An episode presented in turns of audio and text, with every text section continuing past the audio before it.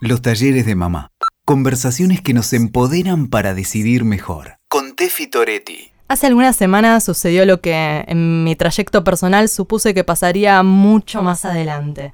Y esta situación me encontró un poco desarmada sin saber qué hacer. A veces la llamo cariñosamente la pequeña Andrea del Boca, cuando le saqué de las manos un papel de alfajor que alguien había tirado en la plaza. Se lo estaba llevando directo a la boca y se lo saqué justo de las manos. Inmediatamente hizo una performance de zapateo americano, gritó no, no, no, no, con un dominio magistral de, del adverbio de negación. Se arrojó al piso, llanto, un llanto muy sentido, un llanto angustiado, un llanto intenso. La gente que pasaba por ahí nos miraba y yo me sentía un poco esos personajes maléficos de Disney. Estaba mortificada. Porque claro, ¿no? De manual estas situaciones se nos presentan con público que mira, cuestiona, comenta.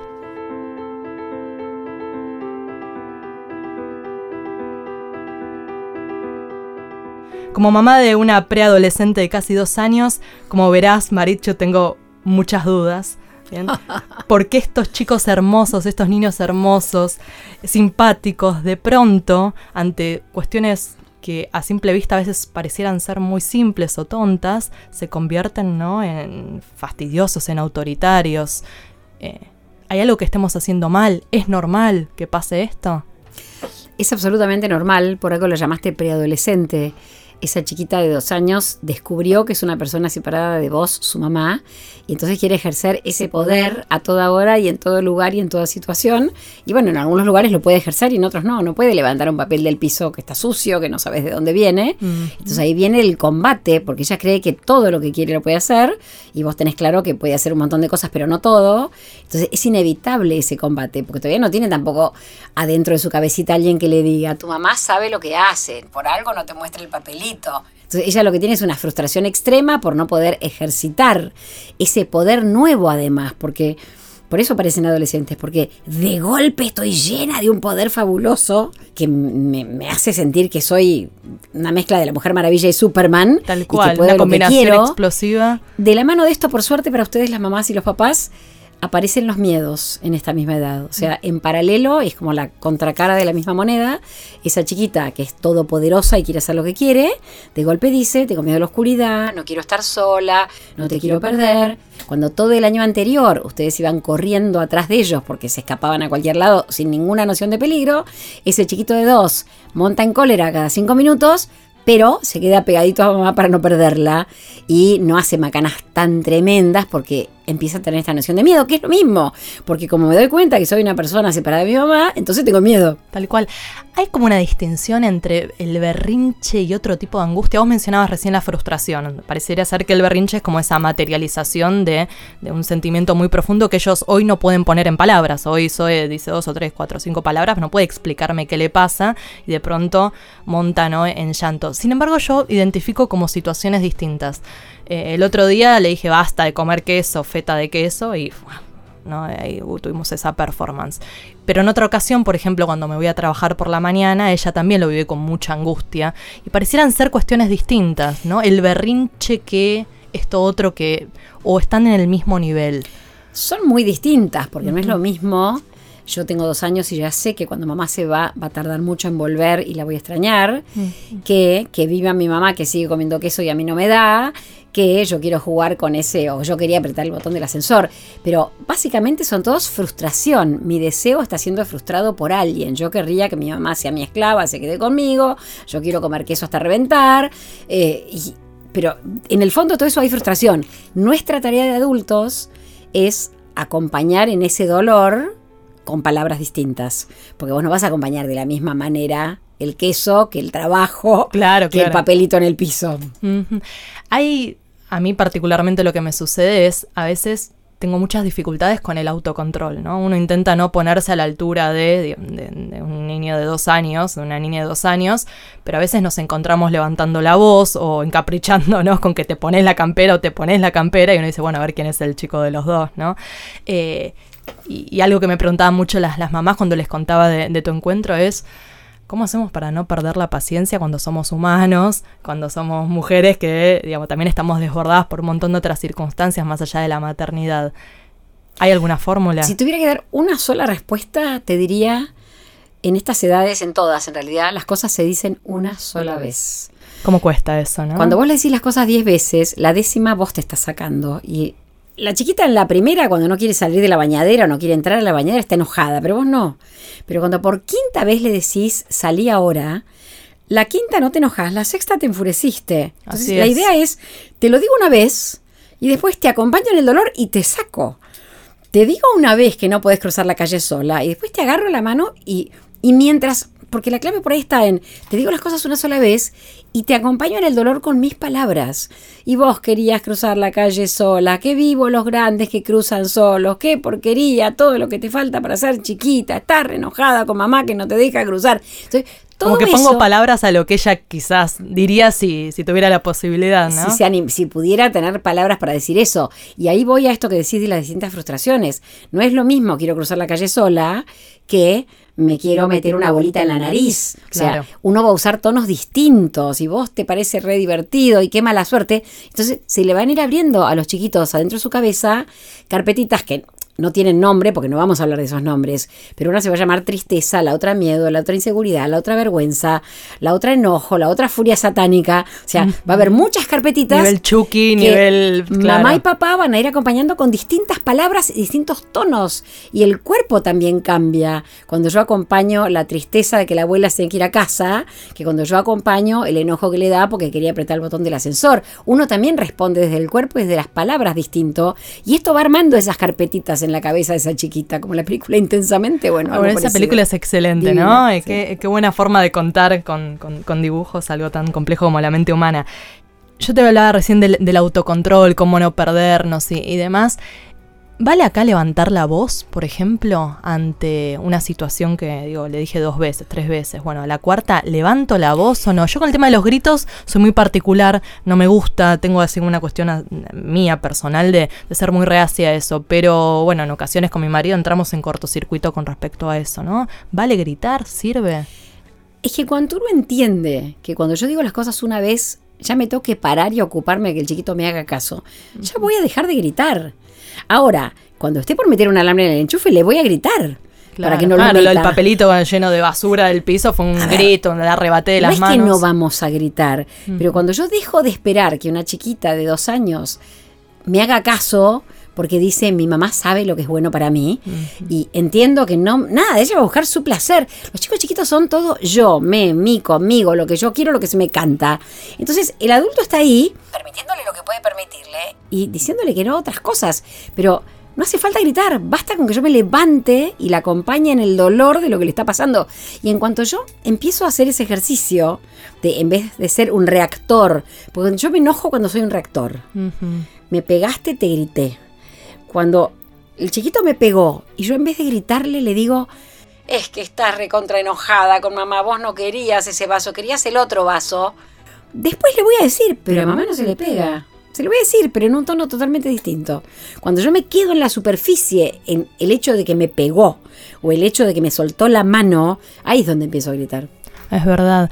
Algo que no mencionamos es esta, esta instancia, este proceso de los berrinches, tienen como un, un momento de inicio, obviamente no, no hablamos de una cantidad de meses exactos o, o años porque cada niño es único, pero eh, por ejemplo, ¿existen berrinches en un niño de niña de un año o es algo que se acerca más hacia los dos? ¿Tien- ¿Termina en algún momento, Marichu, esto o, o va, va creciendo exponencialmente y se convierte en otras cuestiones? Varias preguntas en una. Sí. En general empiezan cuando empieza lo que llamamos los psicólogos la individuación, alrededor del año y medio o dos. En el primer hijo a veces se posterga un poquito, en los segundos hijos se adelanta porque ya tenés como más competencia y es más fácil que ocurra.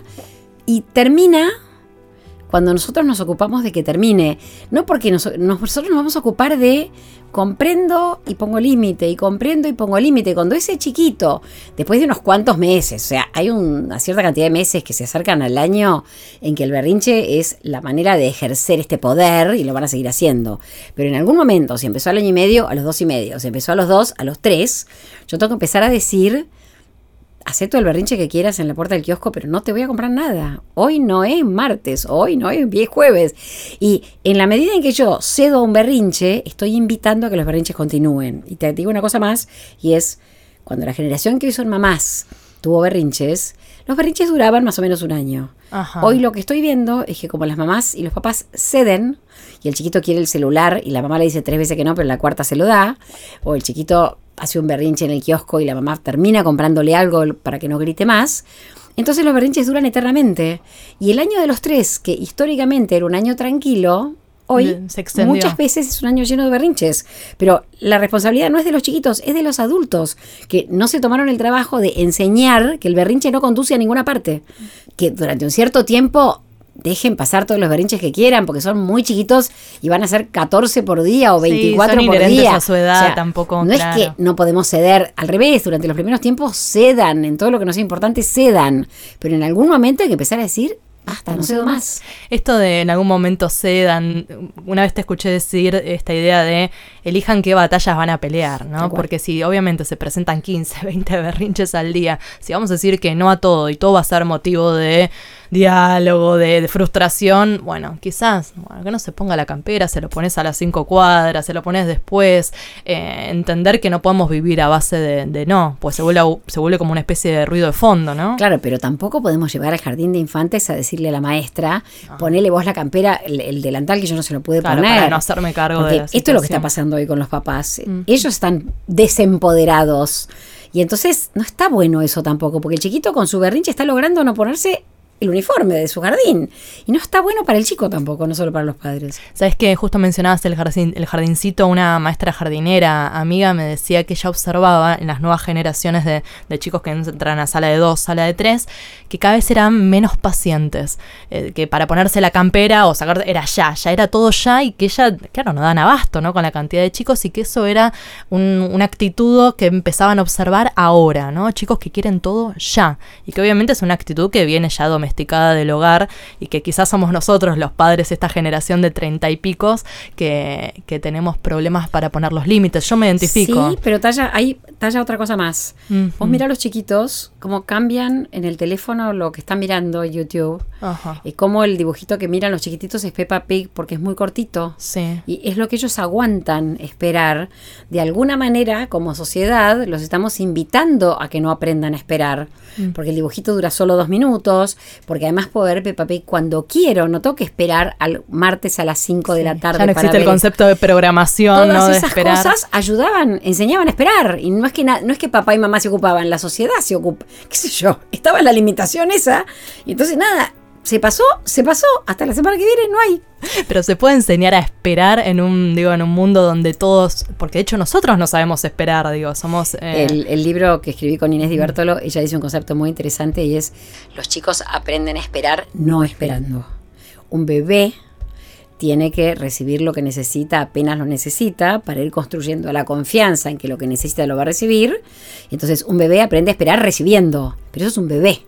Y de a poquito vamos enfriando las prestaciones de la incubadora, por decirlo de alguna manera, y vamos ayudándolos a que puedan esperar 30 segundos, un minuto, un minuto y medio. Entonces, la lactancia, en el momento en que el chiquito la pide, eh, para un bebito está buenísima, pero cuando tenés un chiquito de 3 años que te levanta la remera en la plaza y quiere tomar teta y mamá no le quiere dar, ahí me parece que hay un tema con la espera. Ese chiquito, si es que la toma, estaría bueno que espere a su casa para tomar. Claro, No si puedes- sabemos que esa altura no es una necesidad vital. No. Me pasa. Yo digo, puedes esperar, puedes esperar, déjame llegar a casa, no porque me moleste sacar la teta en medio de la plaza, pero bueno, uno se va poniendo digo, más grande y sabes que no, no lo requiere ya. Como que se aburre a veces y me dice, "Teta, Pero teta". ustedes tienen que trabajar más que mi generación como papás, porque para nuestra generación la vida los hacía esperar a los chicos. Claro, por eso te preguntaba, El digo, si hoy es mundo. un entorno que el mundo deja todo servido en microcontenidos, en todo ya, ya, ya, ¿y cómo uno hace desde casa para luchar contra eso, no? Contra... Pero es que es tan fácil como decir no. La tele se Es prende. que cuesta decir que no, ¿no?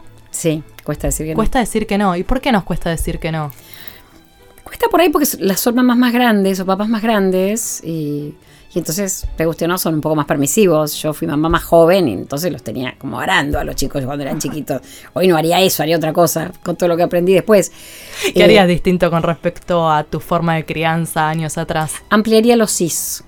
O sea, era muy tajante con los nos y, y no tan comprensiva. Hoy me quedó clarísimo que hay que aprender a decir más veces que sí y otras veces que no, comprendiendo el dolor. Ahora como abuela imagino que sos una máquina de, de No. dar sí o, o no. No, no te creas, no está fácil porque como abuela también, cuando es difícil, si los papás son muy relajados, al final nos dejan a los abuelos el rol de los de, de la autoridad, digamos. Si los papás dejan que los chicos hagan cualquier cosa en la mesa y la mesa está en mi casa y de repente soy yo la que digo, sentate derecha, así no se come. Porque los papás no están ejerciendo su papel. Claro. Eh, no nos la están haciendo No, no, fácil. no los están haciendo fácil a los No. abuelos, eso mismo Y no me es que seamos, nos- no es que seamos, eh, yo no soy demasiado exigente, pero llega un punto que no, pará, arriba de la mesa no. Eh, ¿Sabes que mm, a- algo que me, que sucede y que lo, he- charlado con otras madres que también pasa? eh, yo llego a casa y la cuida la, la abuela a Zoe, una niñera, me dice, se portó bárbaro todo el día, no sabes lo que jugó, mostrale, Zoe obviamente no me muestra nada de todo lo que aprendió en el día porque obviamente no, no hace la gracia cuando quieren. Acto seguido cierran la puerta, se van y se convierte en otra bebé. Por un rato, ¿no? Es decir, todo lo bien que se portó durante el día, conmigo no. Todas esas emo- Pareciera ser que esperara a mamá para, ¿no? Como soltar todas esas emociones. O me mienten, ¿no? Durante No. la ausencia, que no creo que sea así. O, ¿qué pasa? ¿Por qué con mamá todo eso? no te mienten. La realidad es que eso es lo que llamamos el baby self. El baby self es este todo yo, todo ya, como yo quiero y como a mí me gusta, es para mamá. A veces para mamá y papá, pero definitivamente no para la abuela, no para la maestra, no para la niñera. Entonces se pueden bancar un montón de reglas de la niñera, de la abuela y de la maestra que no se las bancan de mamá. Entonces la individuación, esta separación es de mamá. Me molesta cuando es mi mamá que no me dé el vaso que yo quiero. A la niñera que me dé el que quiera. Mi abuela que me dé cualquiera. Entonces cuando tu chiquita tenga berrinches con vos sola y no con los demás, ponete una cucarda de soy una buena mamá. Porque el problema está cuando las cosas son al revés. Cuando el chiquito con su mamá se porta perfecto y afuera se porta mal. Porque lo que quiere decir eso es que ese chiquito dice, mis papás no van a poder conmigo, yo voy a cuidar a mis papás y estas cuestiones de la individuación, en vez de pelearlas en mi casa con mi papá y mi mamá, que es donde corresponde, las voy a ir a pelear afuera, porque en casa no hay espacio para eso. ¿Cómo, cómo se logra, Marichu, como el justo medio? Ya sé que no hay fórmulas, no, no vengo, si no estaríamos millonarios, ¿no? Vendiendo la fórmula del éxito, pero ¿cómo se logra el justo medio entre ser un padre permisivo, comprensivo, demás, y un padre autoritario, ¿no? Que no, no, no, es decir, ¿hay alguna forma, hay algo, alguna guía que uno pueda seguir como para lograr ese justo medio aristotélico? Lo que pasa es que los extremos nunca son buenos. La autoridad autoritarista de mi infancia o de por ahí la forma en que yo crié a mis hijos tenía buena la firmeza, pero tenía de malo que era muy arbitrario y las cosas eran como decían los grandes y los hijos se enojaban un montón. La reacción a eso, que fue el movimiento permisivo, tenía muy buena la comprensión, pero los padres permisivos comprenden tanto que no pueden decir que no. Y entonces, ¿qué pasa? Salís de la, de la calecita después de la tercera vuelta y la chiquita grita y vos no. Pero después de la sexta vuelta, ella grita y vos también. Claro. Porque dijiste que sí, que sí, que sí, más allá de lo que vos querías, y al final uno termina enojándose. Entonces sí hay un término medio, que es comprendo como el permisivo, pero pongo buenos límites como el autoritario. Y esa es la mejor ecuación. Porque te estoy diciendo, tenés todo el derecho del mundo de dar 32 vueltas, de querer dar vueltas, 32 vueltas en calecita, pero yo te llevo a casa porque tenemos que preparar la comida. Y me banco tu enojo y entiendo lo que te pasa, pero te tengo alzada y te llevo a casa. ¿Sirve para una nena de un año y medio, dos años, un niño, dejar que pase el momento del berrinche, intentar contenerlo en ese espacio y quizás al otro día o más tarde hablar, ponerlo en palabras, viste lo que pasó en la plaza, que te quería subir por decimonovena vez a la calecita, que mamá te dijo que no y vos te enojaste? ¿Sirve o en realidad no tiene, al menos en esta edad, esa posibilidad Año y de medio, dos, me parece que es muy chiquita. Eh, y además se va a sentir mal de pensar, mamá me está haciendo reflexionar sobre cosas. Primero, no sé con qué pedazo de su cerebro va a Claro, reflexionar. quizás no, no es el Pero momento. Ponele que más- pudiera, porque al año y medio entienden todo, o sea que por ahí sí podría. Pero sí podríamos repetir la escena en un juego donde los muñecos les pase eso. Y la chiquita quería quedarse en la plaza y la mamá la llevó de vuelta. Entonces, vos repetís la escena con su muñeca y ella es la mamá que se la lleva. Te pongo otro ejemplo que es genial, que es mamá se va a trabajar. A ver, ese me Juguemos parece que se me va a servir a... a que ella se va a trabajar. Y ella se agarra la cartera y se va a trabajar. Y no, mamá, no te vayas, le decís vos. Y ella va a tener una sonrisa de oreja a oreja. O sea, que ella sea la victimaria de las situaciones y no la víctima. Despacito le va ayudando a procesar esas situaciones. Otra cosa que pasa hoy, no pasaba antes, es los chicos juegan menos están mucho en pantalla y no juegan. Naturalmente los chicos tienden a jugar, a poner inyecciones, a irse a trabajar, a lo que le pasa con el perro, a ser la maestra. Y cada uno de esos juegos, que florecen a los tres años, pero desde el año y medio ya empiezan a hacerlos, sirven para entender cosas. Entonces, si vos querés que entienda por qué no el juego dejás- simbólico, ¿no? el juego simbólico, si vos querés que entienda por qué no tiene que comer arena, explícaselo a la muñeca y no a ella. Porque si lo explicás a ella, es decir, callate, callate, no te quiero escuchar. Pero en cambio la muñeca, ella sí va a poder escuchar y va a ser ella la mamá de la muñeca. Es, eh, está bueno eso de- desde el entretenimiento, desde el ocio, Sí. poder ir incorporando con, contenido, conocimiento. Bueno, por eso con Sofi hicimos los cuentos estos, Chau. Chupete, Chau Pañal, tienen todo ese espíritu.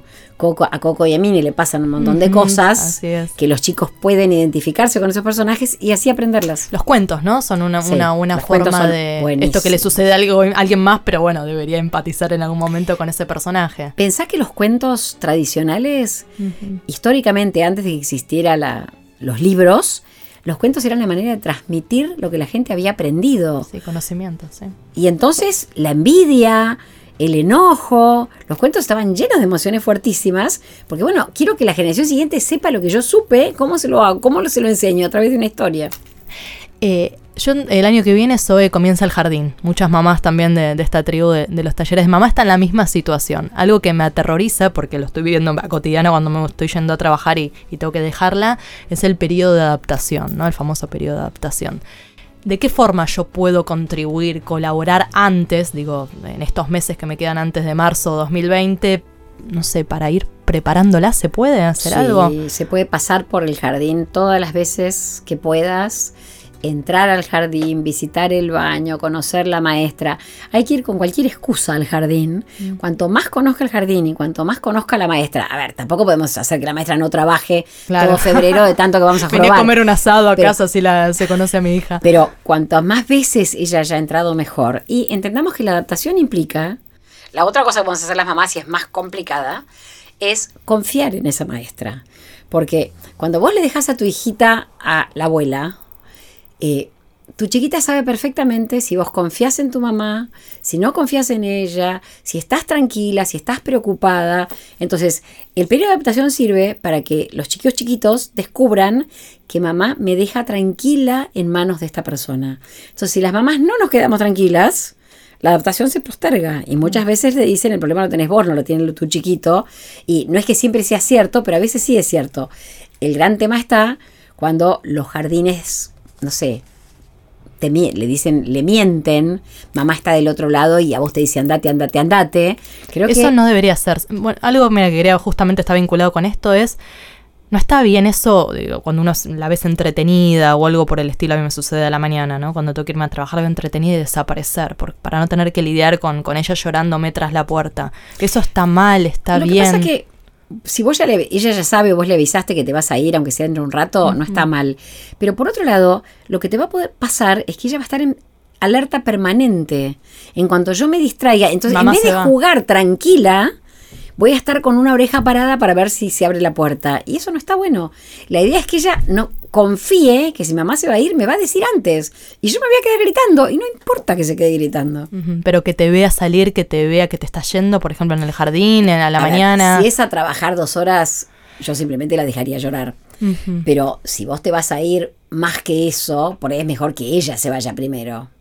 Si vos te vas a un casamiento y se va a quedar a dormir lo de la abuela, por ahí es mejor que ella y la abuela vayan a hacer un programa y que ella sepa que vos no vas a estar cuando vuelva. Claro. Que porque, no sé, a veces es de maldad también. Sí. Hasta luego.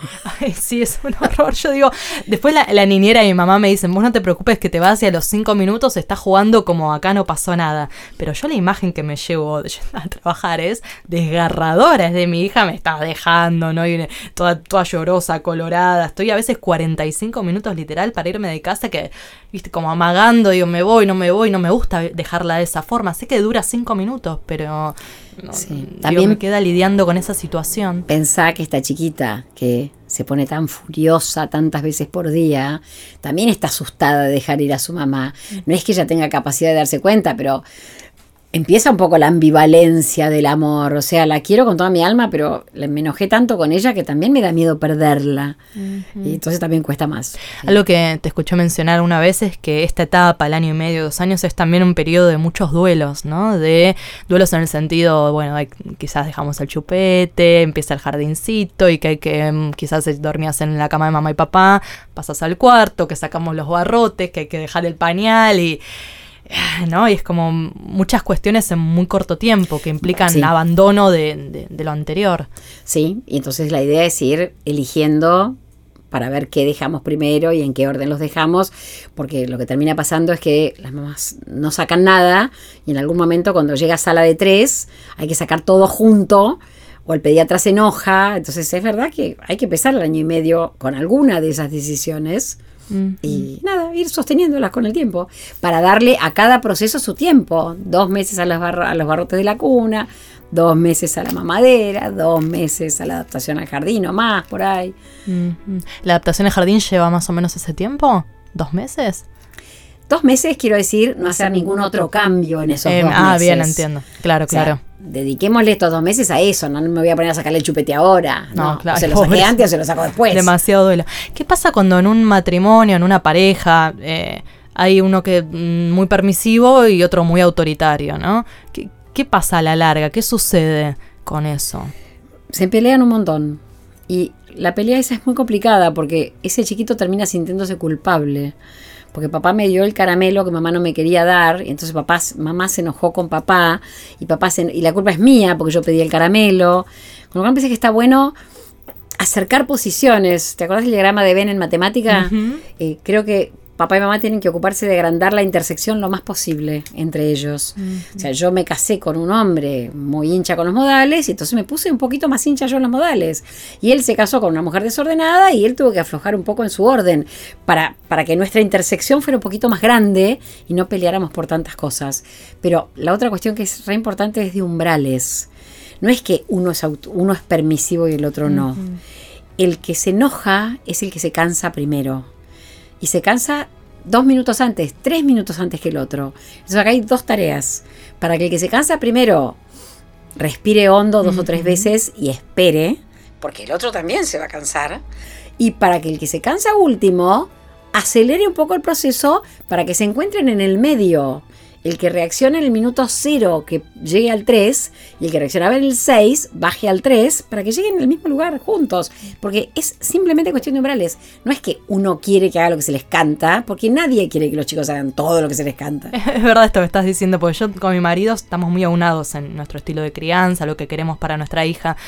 Pero claro, él se pierde la paciencia mucho más rápido que yo. Bueno, no sé, cinco minutos, dos minutos antes que, que yo. Entonces, claro, reacciona mucho más rápido que. Eh, yo comulgo con eso. Entiendo que Zoe no puede seguir haciendo eso, que fuera lo que esté haciendo, no importa. Claro, pero, tiene que ver con la velocidad de reacción ante Si vos tomás conciencia de eso, cuando veas que se empieza a fastidiar, decile vos, Zoe, basta, quédate quieta, en tu tono antes de que él llegue a que le hierve la sangre. Claro, es verdad.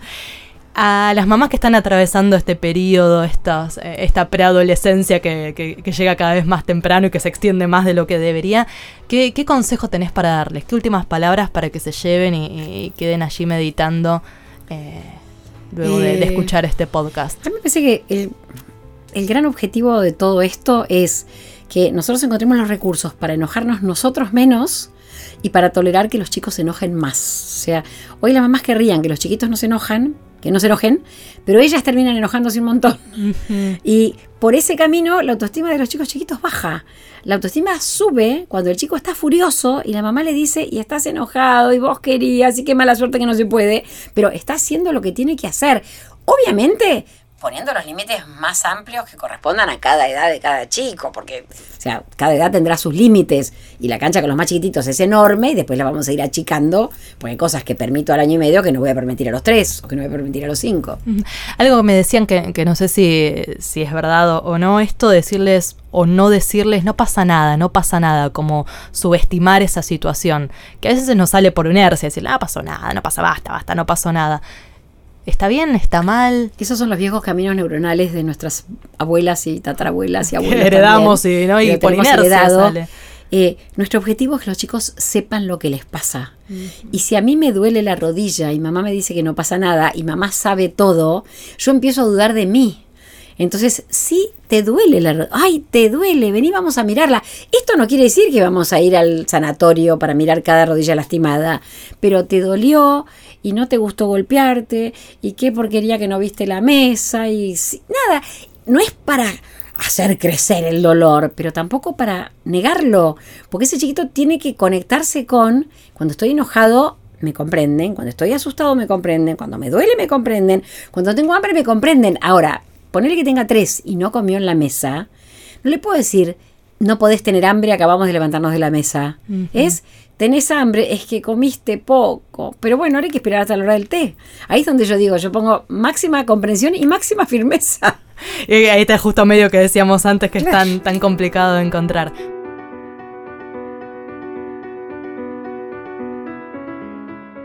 Amor, acompañamiento, autocontrol, abrazar mucho. Carga tu retoño y sacalo de ese espacio donde comenzó el berrinche. Poné palabras a su angustia hasta que él o ella pueda expresar sus frustraciones. Elegí qué batallas vale la pena pelear. Habla con calma. Esto no es una lucha de poderes. Valida sus sentimientos, decile que lo entendés. Lo sé, todo esto que te estoy diciendo suena muy sencillo de decir, pero la cotidianeidad empuja nuestra paciencia a los límites, lo sé. Pero solo quiero decirte una cosa. Tranquila, lo estás haciendo bien. Te invito a formar parte de mi tribu online. Búscame en Instagram, arroba los talleres de mamá.